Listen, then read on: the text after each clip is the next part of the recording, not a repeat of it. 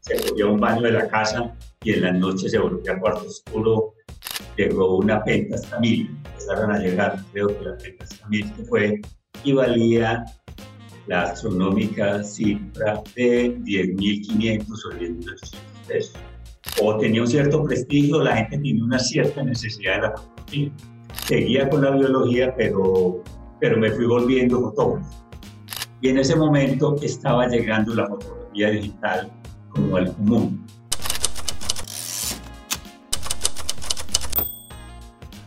Señores, bienvenidos de nuevo a Parlagrafía. Vamos con la segunda parte de la parla que tuvimos con el señor Oscar Botero de la Fundación y Museo Vistas. Nos contó los diferentes formatos, cómo era antes llevar todo ese montón de equipos de un lugar para otro, la importancia y la relevancia que tenía la fotografía a nivel no solo estético, sino también industrial y demás aplicaciones. Entonces, muy pendientes para que disfruten esta charla. Ah, bueno, yo también trabajé en una época para empresas públicas, yendo a las, a las a, las, a estas grandes... Eh, los proyectos pues, de infraestructura. A estos grandes proyectos, entonces ellos me dedicaban para los informes de balance y para el registro, necesitaban, entonces uno, eh, listo, iba a tomar la foto, y lo recogió en un carro de empresas públicas y si uno para sacar los tres o cuatro días tomaba fotos. Wow. Y volvía. Entonces tenía que llevarse dos cámaras de estas, bueno, no, en, eh, empresas públicas generalmente se uno con la 120. Entonces con la 120 tenía una ventaja sobre el 35. Era de 120, además, pues por lo menos esta mamilla, además de poder cambiar el lente, que se le podía cambiar para ponerle, digamos, los ojos, que también eran lentes de óptica fija. Sí. Desde gran angulares a macros o a la retrato. Se le puede cambiar el respaldo, o sea, un, rollo. ¿Sí? Ah, ok. Entonces puedes tener diferente, pues blanco y negro, color o así. Entonces uno andaba con diferentes respaldos porque digamos empresas públicas necesitaba de, de, de, su maquinaria o de su proyecto necesitaba diapositivas que era lo, lo usual para, para publicaciones y blanco y negro. Wow. Entonces uno andaba con dos o tres respaldos para, para poder, digamos, con ese, con ese cometido. Y, y, por ejemplo aquí vemos que el, la forma de, de, utilizar la cámara este de 120 es, o sea, vos tenés la cámara como a la altura de la cintura y miras, o sea, es diferente que tener el visor de la 35, ¿cierto? Sí, sí. Así.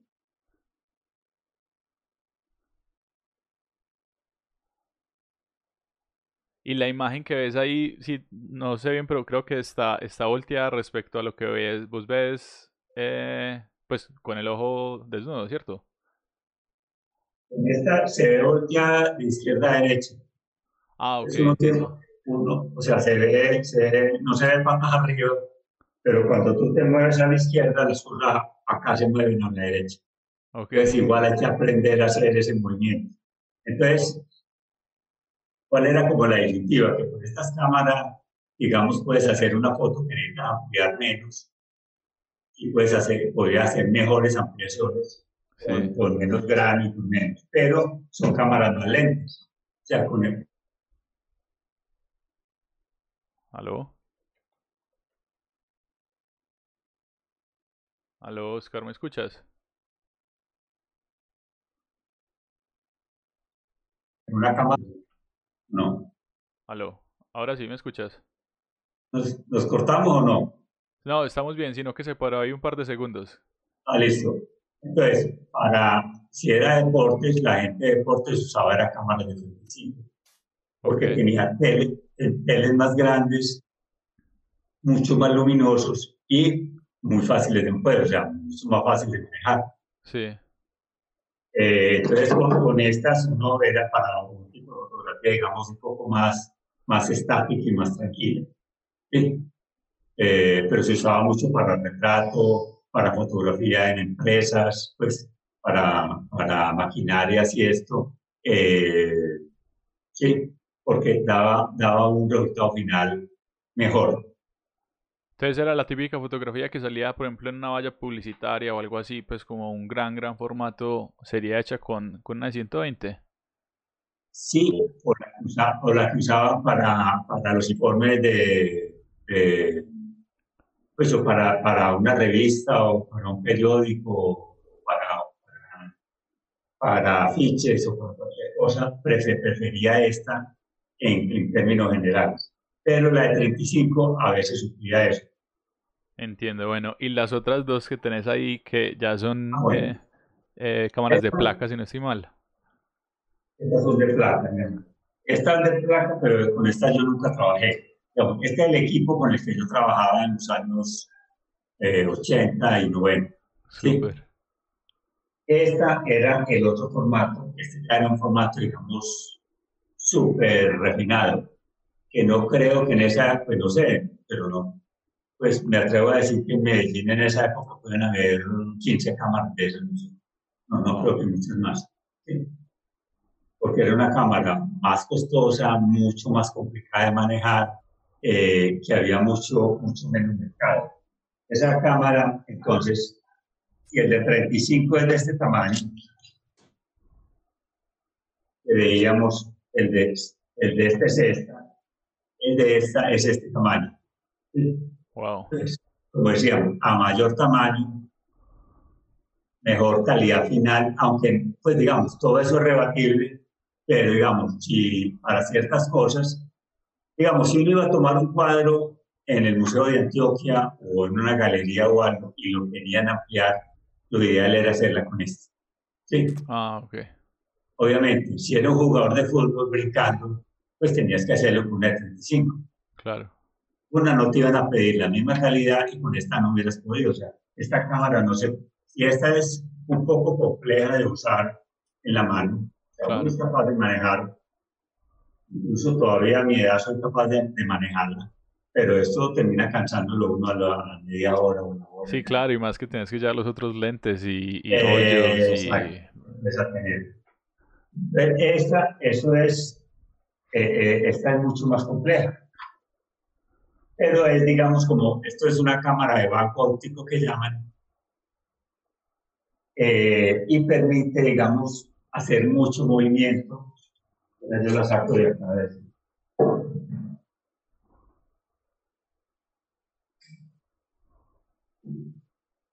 Esta no se puede usar sin O no hay forma de usarla. Claro.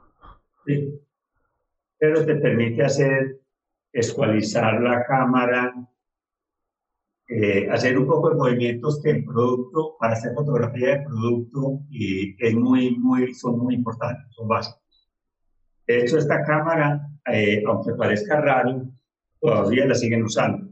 Y a esta cámara se le consigue respaldo digital. ¿Sí? Wow. Y para cierto tipo de fotografía todavía es, son cámaras totalmente funcionales. ¿Sí?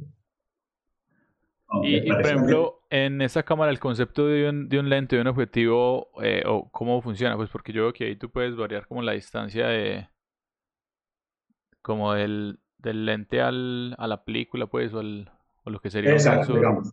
Este es un, un, sistema, digamos, como el sistema básico de la cámara existe, una cámara fotográfica.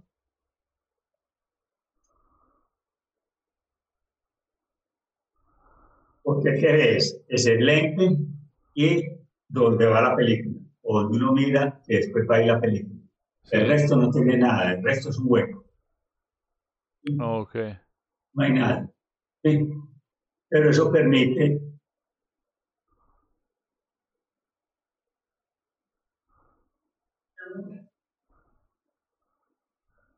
es un pequeño monstruo. Sí, es que son mecanismos súper básicos, pero pues, es Friso, por ejemplo, esto es un, cámaras de altísima calidad y los lentes son, también muy... Igual valían mucho más que estos, ¿sí? Y había menos mercado, digamos, para, para, para usarlo, pero también a... Entonces esto permite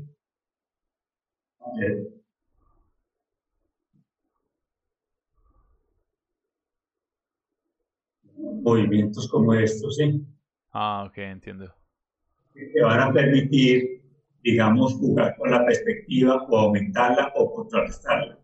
Digamos, cuando uno toma una fotografía con una cámara normal a un edificio, tienes que levantar, inclinarte hacia atrás y quedar con perspectiva. A eso nos acostumbramos. Sí. Pero en una época o para cierto tipo de cosas no les gusta esa perspectiva. Con una cámara de estas, uno puede tomar la fotografía sin que la perspectiva se deteriore. Sí, o sea, que se conserven las líneas aunque estés abajo. Wow. Y, entonces esta... Sí, entonces, por ejemplo, ¿lo utilizabas para, para qué tipos de trabajos? Como, pues lo que dices ahorita, como hacer una fotografía de un cuadro... Eh, como... hacer, hacer, fotografías de cuadros, hacer fotografías de productos que iban a ser publicadas en, en o, o en revistas.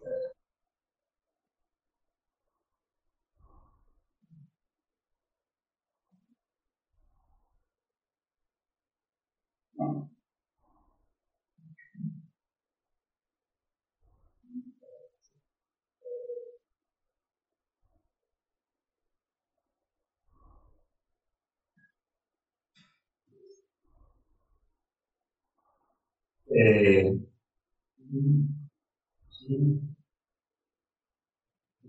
eh, el, aprender a, manejar una cámara de estas es bastante complejo porque tiene muchos movimientos, muchas posibilidades, digamos, para poderle sacarla. entonces los lentes igual, se le cambia el lente. Igual había que tener, digamos, la misma, la misma, digamos, la misma tener distintos lentes para eso. Una vez uno enfocaba, digamos, enfocaba no, el fondo, pues esta cámara puede funcionar.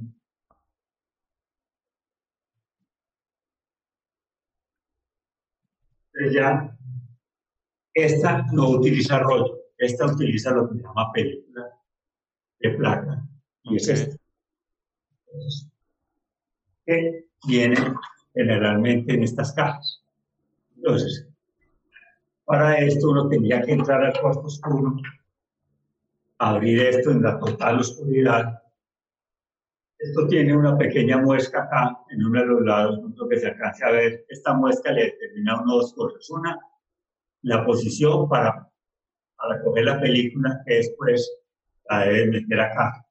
O sea, este es el portaplacas de, de esa cámara uno abre esto en el cuarto oscuro, hace esto. Entonces, por cada foto te tocaba ir al cuarto oscuro, meter el, eh, la película, acomodarla en el portaplacas y ahí sí. No tan grave, pero parecido. O sea, tienes que andar con tantas placas. O sea, esto tiene lado y lado. Ok. Yo cuando estoy por ahí en talleres, esto le digo a la gente, muéstreme eh, su celular, ¿cuántas fotos le caben? Y dice, no, no sé, pero ¿cuántas? No, pues 2.000 o 3.000. ¿Y cuál es el tamaño de la tarjeta? No, pues me dicen así, y bueno, la de esta cámara, la tarjeta es esta, le cabe una foto por este lado y una por este. Claro, increíble. Entonces, eh, uno tenía que cargar eh, tantos de estos como fotos quisiera tomar. ¿sí? Igual estábamos en un mundo muy distinto. Sí, todo era mucho más lento. Si yo salgo, hace pues dos o tres años no salgo, pero cuando salía un desfile silleteros, en seis o ocho horas me tomaba dos mil o tres mil fotos. Claro. Sí. En esta época uno en, una tarde se tomaba 15 o 20 fotos, pero no eran, no, eran los, tamaños astronómicos de, de cantidades de fotos de ahora. Entonces, uno ya, si, si ya todo está listo para tomarse la foto, o sea, con esta cámara no se puede tomar a nada que esté en movimiento. Ok. Porque vos te demoras mínimo, pues, cinco minutos tomando la foto, yéndole, siendo extremadamente rápido. Porque tienes que cuadrar, enfocar acá, que la cosa esté. Ya cuando todo está listo, si es una persona, uno le dice, quieto, estatua. Y entra, la, entra este portaplacas, entra a reemplazar donde está este vidrio esmerilado, que era donde uno estaba viendo. Sí. Va estar la película. Y tira la, el, este protector, toma la fotografía, lo vuelve a poner. ya tomó la foto. Sí. Ok. Y ya tienes que ir también a veces, digamos, si, lo que a mí nunca me tocó, porque yo, tenía varias cosas de estas, tenía como 20 o 30, o todavía tengo, pero difícilmente uno tomaba más fotos que eso. Eh, también podía andar con unos chalecos light, eh, donde puede cambiar estos cuartos oscuros portátiles que llaman los chalecos, entonces uno andaba y podía cambiar. Pero eh, de todas maneras era un riesgo porque manipular esto, eh, ponerlo en una caja y todo no era lo mejor. Lo mejor era por regresar uno con ellos y en el cuarto oscuro sacarlos y revelarlos. Y pero entonces esta es la típica cámara que muestran en las películas que tiene como un, un trapito encima que... Esto hay que tener el, el, el, trapito este encima porque uno tiene que mirar sobre este vidrio esmerilado. Ah, ok. si hay luz, pues no alcanzas a ver nada. Entonces el trapo lo que te da es un, una, una sombra para poder ver bien. ¿Y, y la, la, velocidad de obturación, cómo, la, cómo se cuadra o, cómo es? No, en, el lente. O sea, estos lentes son, digamos, relativamente modernos. Tienen, este tiene desde un 500 hasta, hasta un segundo de velocidad B. Oh, okay no, no, no, tenías gran problema, digamos, en ese, en ese sentido.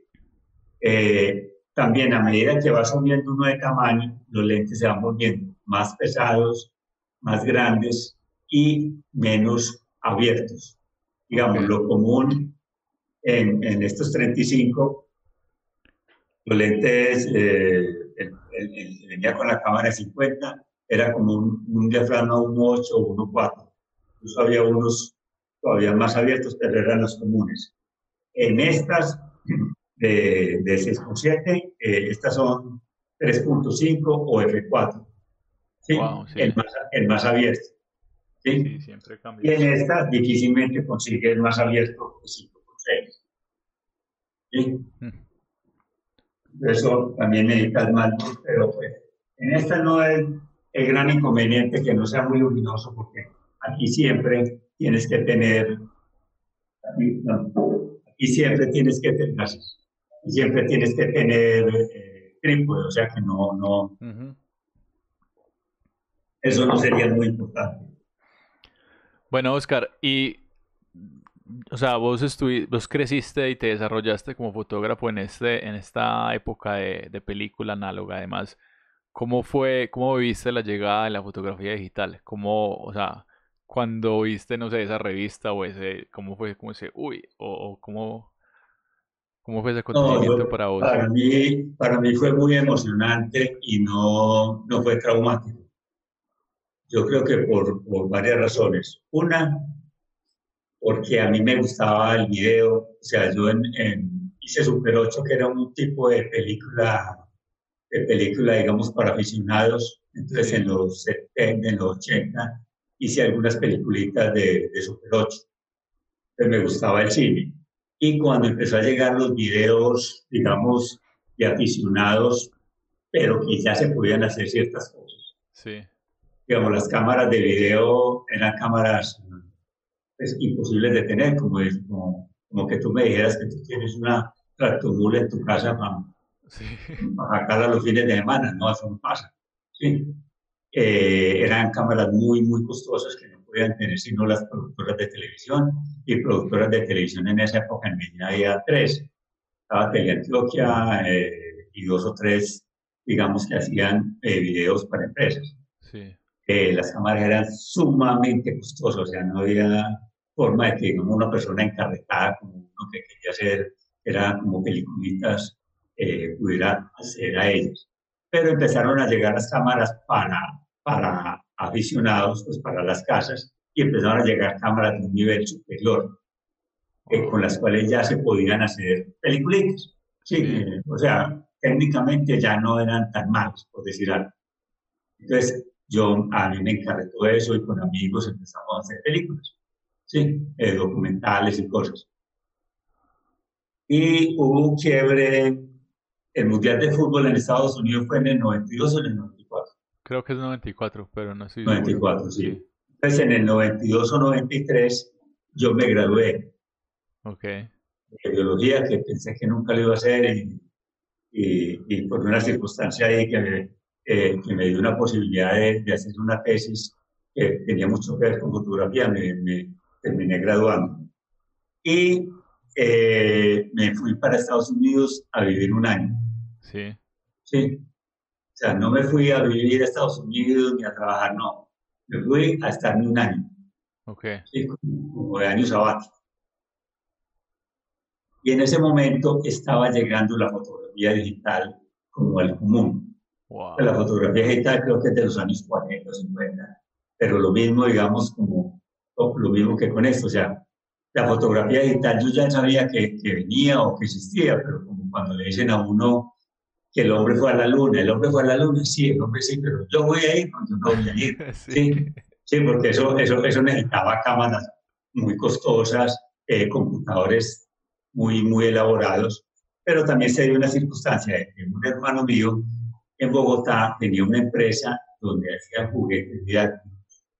Okay. Y él realmente siempre ha sido visionario y él se dio cuenta de, lo que venía de los computadores, de que los computadores iban a ser también una especie de diversión, ¿sí?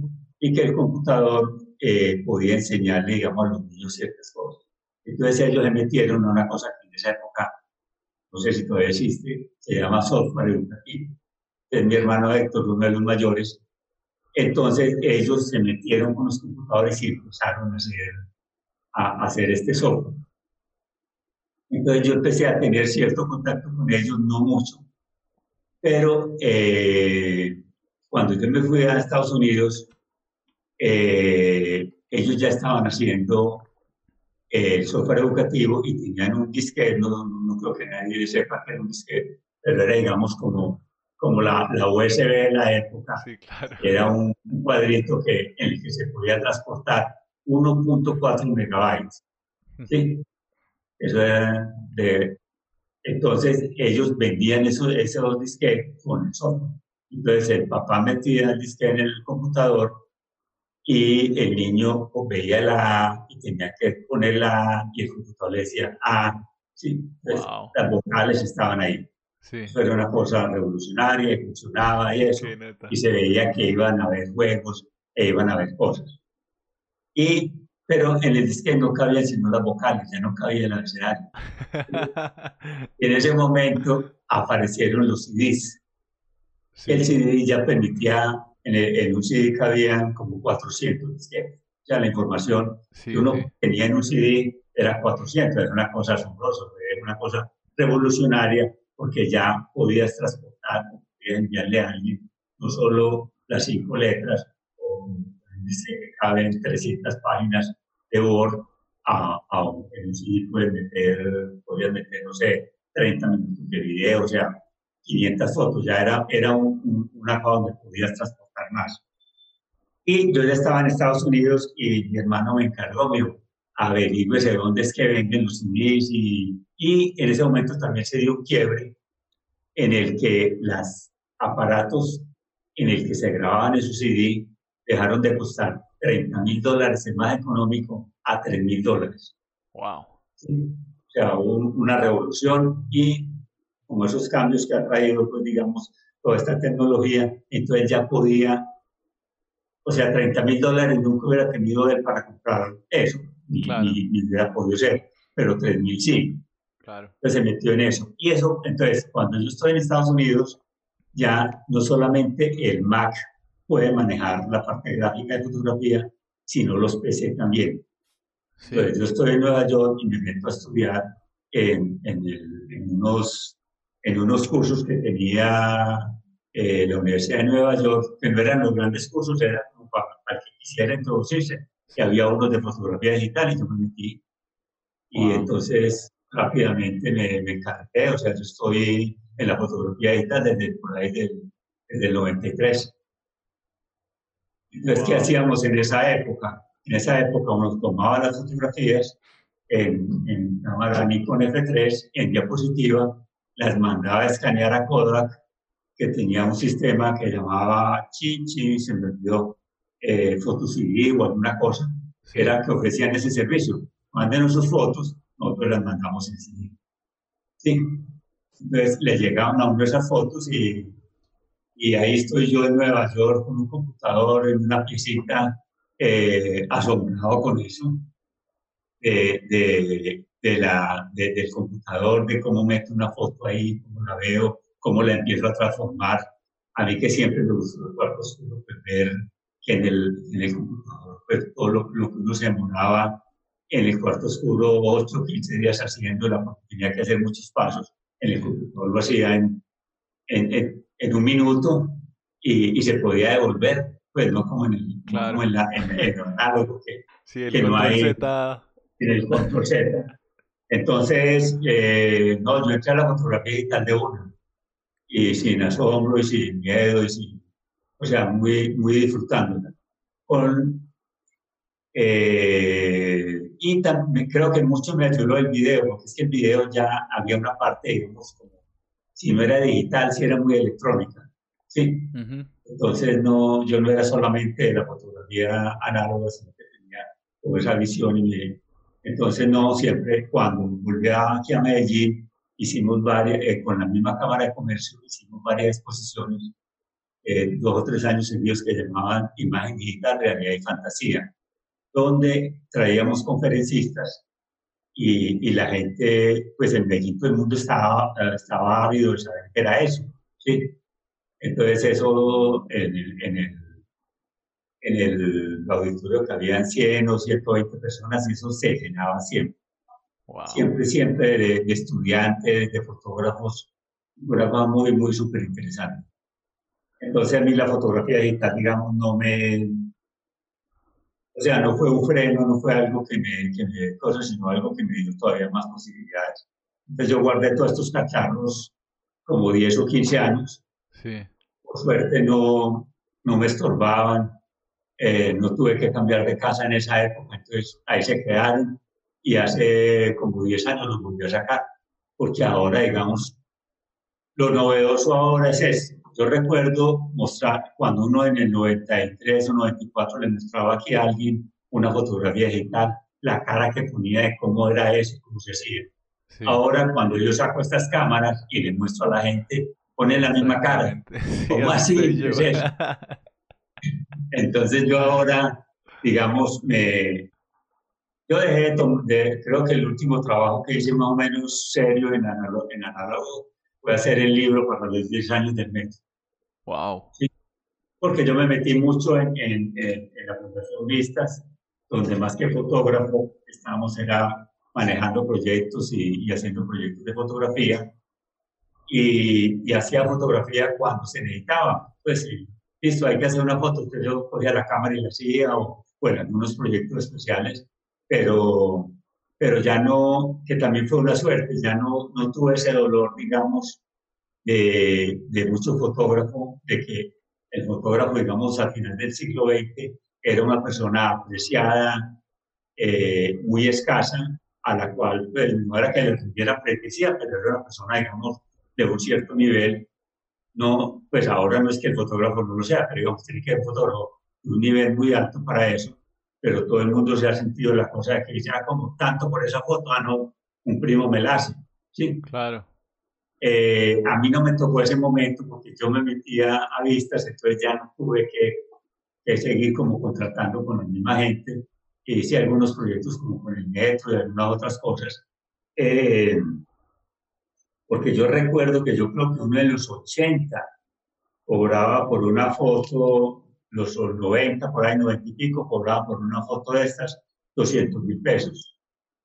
Wow. creo, creo que hoy cobran, pues, por una foto, pues, o sea, hay, hay mil fotógrafos, entonces el, el, el mercado se ha, se ha, complicado mucho más. Sí, yo he escuchado fotos de, no sé, 25 mil pesos o menos, pues, o sea. Sí, sí, sí, o sea, el, ha cambiado el mundo, digamos, pero por suerte, digamos, a mí no me tocó ese, el, el sentir eso que, que, en algunos compañeros sé que, que, fue muy doloroso. Uno, porque dejaron de ser, claro, digamos, uno es un fotógrafo, digamos, no, era, no tan viejo como yo hoy, pero pongamos hace 20 años, un tipo que no era tan viejo, de 45, 50 años, eh, fotógrafo con toda su experiencia y con toda su cosa, el, eso, y llega a competir con un muchacho de 22 años. Y el muchacho de 22 años ya es mucho mejor porque pues maneja mejor el computador, maneja mucho mejor todo lo, lo, digital y este apenas está tratando de aprender.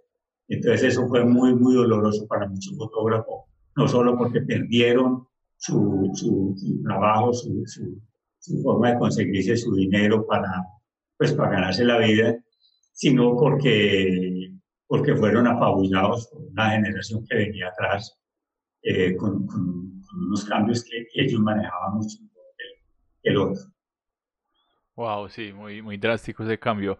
Bueno, ahorita que mencionaste a Vistas, contanos, yo he visto que vos estás eh, no sé si sos el director o estás eh, como trabajando, eh, he visto Fotomed, he visto Vistas, he visto creo que Poncherazo. Contanos cuáles son como esos proyectos que, en los que estás metido últimamente. A Vista le pasó algo parecido a lo mío.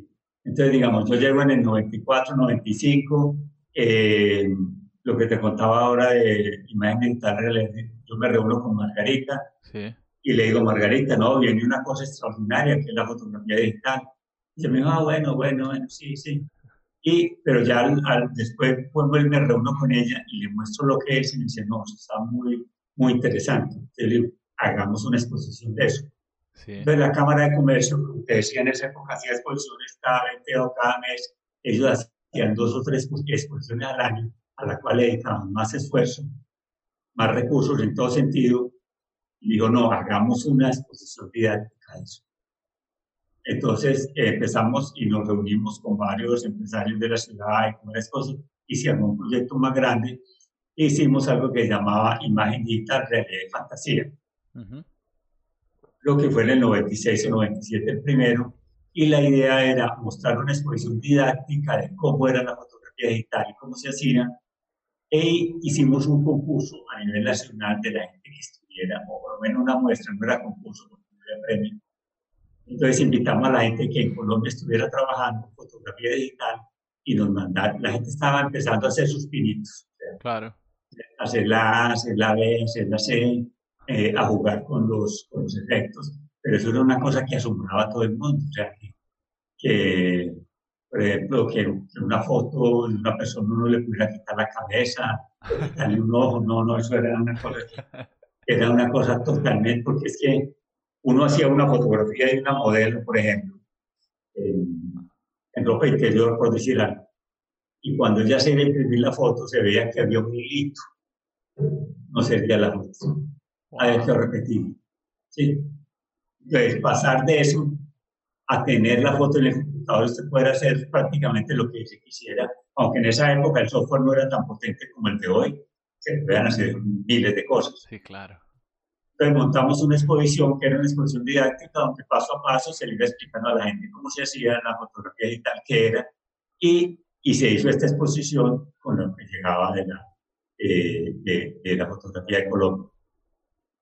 Y hicimos una serie de conferencias, 10 o 12 conferencias, donde distintos especialistas, la gente que ya sabía algo de fotografía digital, eh, y dictaba charlas sobre todo en la Cámara de Comercio. Y como te digo, eso fue una cosa asombrosa porque los fotógrafos querían saber qué venía, los estudiantes de diseño y de todo esto sabían, o sea, ya estaban en el ambiente y algunos tenían, pero hay que recordar que en esa época en la casa todavía no había computadores, era muy, muy escaso, digamos, los computadores que habían en las casas. La gente estaba apenas, digamos, como metiéndose a estos computadores, eran más de, de las empresas, del área de sistemas, del área de, contabilidad. Pero ya se veía, pues ya estaba en el ambiente que eso estaba, ya había gente que tenía los primeros y eso fue tan bueno que Margarita dijo, no, hagámoslo cada año. E hicimos otras dos o tres, digamos, ya después la fotografía digital llegó y, y ya llegó el Internet en pleno, entonces ya, ya esto no, no tenía mucho sentido. Sí. Eh, entonces, unos años antes, y cuando yo llego también paralelo a esto, entonces me reúno con algunos amigos y empezamos a hacer, dijimos, no, montemos una empresa para hacer multimedia, para hacer fotografía digital y montamos a vistas. El oficio era ese. Y el primer proyecto, digamos, grande que hicimos fue este, la de, imagen digital realidad y fantasía con la cámara, pero también hicimos uno de recoger fotografías antiguas de Medellín. porque queríamos hacer un proyecto que, utilizando la nueva tecnología, impactara en el público o sea, fuera algo como comestible, porque es que los computadores siquiera eso. Precisamente por reunir como lo nuevo de lo digital y lo antiguo de la fotografía, porque el proyecto era muy sencillo. O sea, era decirle a la gente, présteme esa fotografía que usted tiene vieja en su casa, pero ya no me la tiene que entregar, simplemente me la presta un minuto, nosotros la escaneamos, usted se queda con la foto, usted no pierde nada, pero la ciudad va a ganar un álbum fotográfico. Claro. Hecho por muchos. Entonces, eh, en los centros comerciales montábamos escáner y computadores los fines de semana y la gente iba con sus fotos. Entonces la gente iba por la curiosidad de ver un escáner, o sea, nadie de eso, o sea, la gente no conocía un escáner, no sabía como una foto, se al computador. Entonces solamente el verlo funcionar ya era una maravilla. Y la gente no perdía nada y la gente realmente, pues nosotros lo hemos visto en los proyectos, a la gente le gusta colaborar en este tipo de proyectos colectivos. Y eh, fuimos a Teleantioquia, a, a la misma cámara, bueno, a Teleantioquia, al colombiano, eh, a EPM, hicimos un recorrido con, con las empresas y logramos conseguir algunos recursos y fue un proyecto de un alto impacto, digamos, en la ciudad y logramos recoger algo así como 15.000 fotografías. Wow. ¿Y dónde, están esos, ese, ese, archivo? ¿Cómo? Entonces, todo eso está digital, lo tenemos nosotros en la oficina. Eh, y algo, eh, lo hemos tenido por internet por época. Hicimos unos multimedios que era, digamos, la forma de, de, de poder tenerlo en público. Entonces la gente le, le vendíamos o, o, los patrocinadores lo regalaban en su público en el CD se llamaba Un siglo de vida en Medellín. Tú podías entrar ahí. Estamos hablando de que el Internet apenas estaba iniciando y cargar una foto en Internet se podía demorar. Era, era la época en que el Internet llegaba a través de la línea telefónica. Claro. Pero si tenías Internet, no tenías eh, teléfono. Y si estabas en Internet y entraba una llamada, a veces te caía.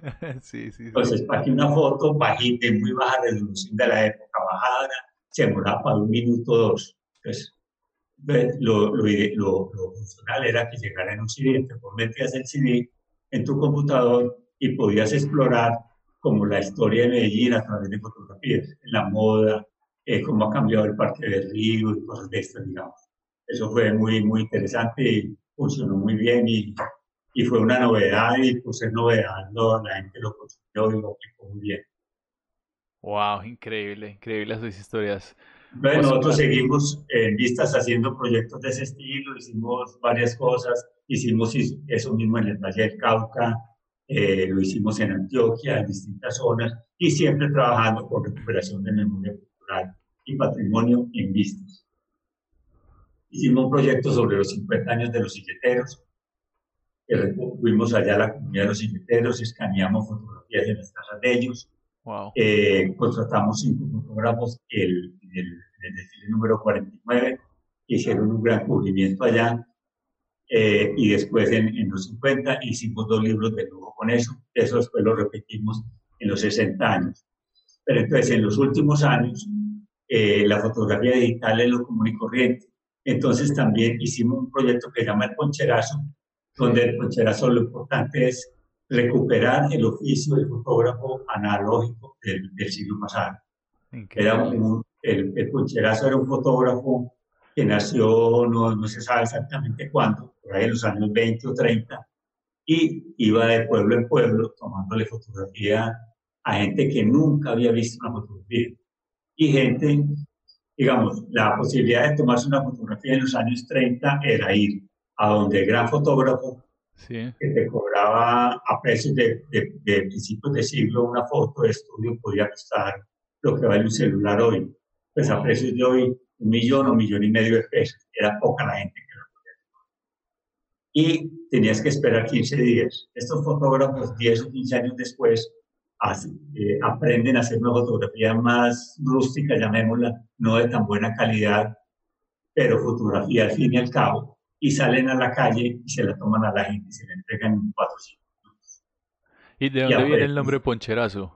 Yo siempre el poncherazo parece que viene de la ponchera. O sea, eh, el, el, el, el, fotógrafo lo que hace es, pone una cámara eh, que viene pues industrial y se la pega a una caja de madera. Okay. En esa caja de madera, él monta el cuarto oscuro en unas cubeticas pequeñas.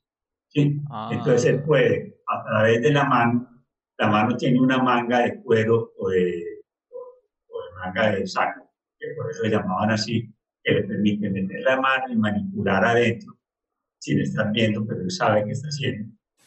Pero que entre la luz, pero al final él tiene que jugar esa foto en algo para entregársela al cliente. Okay. Una, una foto de papel normalmente hay que lavarla media hora. Ellos la lavaban 20 segundos ahí en esa, en esa agua y se le entregaban a la gente. Y eso usaban una ponchera y parece que a raíz de la ponchera eh, terminaron llamando eso un poncherazo. Y poncherazo se asocia todavía ahora a, a una fotografía mal tomada, una fotografía de mala calidad. Sí, como por no dejar. Como por no dejar, pero eh, esta gente le, le, le, dio su primera fotografía a miles, a miles de personas. ¿sí? Eh, eh, el poncherazo es un nombre muy antioqueño. Parece que también en alguna región, en alguna parte de la costa y en la zona pues paisa, en el cafetero se usa, pero en el resto del país, o por lo menos en Bogotá, que es una televisión reparte los nombres, se llama fotoagüita. ¿sí? Ok, ah, ok. Entonces fotoagüita y poncherazo son términos... Es el mismo. Okay, es el mismo, es, es dos nombres distintos para lo mismo. Okay. En Chile, en Argentina, lo llaman cámara minutera. Ah, o okay. minutera. Por lo mismo, porque el tipo prometía, le entrego la foto en un minuto. Obviamente no la entregaba en un minuto, pero la entregaba en cinco. Pues, sí, sí. Era prácticamente lo mismo. En España también la llaman minutera, en, en Ecuador la llaman eh, fotógrafo de cajón o fotógrafo de manga, pero es la misma. ¿sí? Entonces nosotros volvimos a montar ese proyecto, reconstruimos una cámara de estas y la sacamos a eventos para que la gente conozca cómo se hacía una fotografía hace 60 o 80 años. Wow, increíble, increíble todo ese recorrido que nos has dado por, por toda la historia de la fotografía. A, a, partir de eso, del poncherazo, y a partir de volver a mirar estos equipos y esto, entonces en vistas andábamos en el proyecto de volver a montar un cuarto oscuro, de volver a hacer fotografía. De hecho, nosotros el año pasado estuvimos haciendo fotografía con estas cámaras, sí. fotografía de retrato en, en, centros comerciales y en distintas partes, para que la gente vea eso, se asombre y, y, es una forma, digamos, de mostrar nuestro patrimonio. Claro, increíble, increíble. Oscar, eh, para terminar, ¿dónde puede la gente encontrar esos proyectos de vistas? ¿Dónde pueden eh, encontrar como toda esa información de la que nos estás contando? Mira, nosotros tenemos en Instagram, en Twitter y en Facebook, y tenemos una página que busca vistas, escrito con zetas, o sea, la B pequeña, la la I, la Z, la T, en vez de S tiene Z, buscas en, en, Google y te aparecemos en, en la página o en, en, cualquiera de estos, o en cualquiera de estas redes. Tenemos algunos proyectos, como tú dices, Fotomed, que lo estamos haciendo hace tres o cuatro años. Nosotros lo coordinamos, es un proyecto más y queremos que sea como del, el, de la parte fotográfica de Medellín, tanto de, de, de academias y esto y es celebrar el mes de, de la fotografía del patrimonio que es septiembre, con conferencias, charlas y actividades alrededor de la fotografía. No, increíble. Eh, estamos en estos, pues realmente yo ya me estaba, me jubilé el año pasado y la idea era pasarme medio tiempo a trabajar esta parte analógica. Eh, me acaba de dar una leucemia en tres meses con pocas posibilidades de superarla, pero si la supero, este será el proyecto, digamos, que, quería continuar y que voy a hacer. No, Oscar, mucha, mucha fuerza, ojalá que todo salga muy bien. Eh, mucha admiración por ese recorrido y ese trabajo que tenés. y te agradezco mucho el tiempo. Eh, creo que es una historia demasiado valiosa aquí en Parlagrafía. Muchísimas gracias, de verdad. Muchas gracias a vos y, a, la gente que vea esto, ojalá se entre a, nuestras páginas y eso. Eh, y estamos en eso. Eh, vamos a ver cómo seguimos y, y, si nos pueden visitar, muy bueno. Muchas gracias a vos por la invitación. Sí, no, hay mucho contenido. Ojalá para que planeemos otra de pronto mostrando ahí cómo es el proceso con las fotografías. Listo, vamos a hacer. revelado y demás.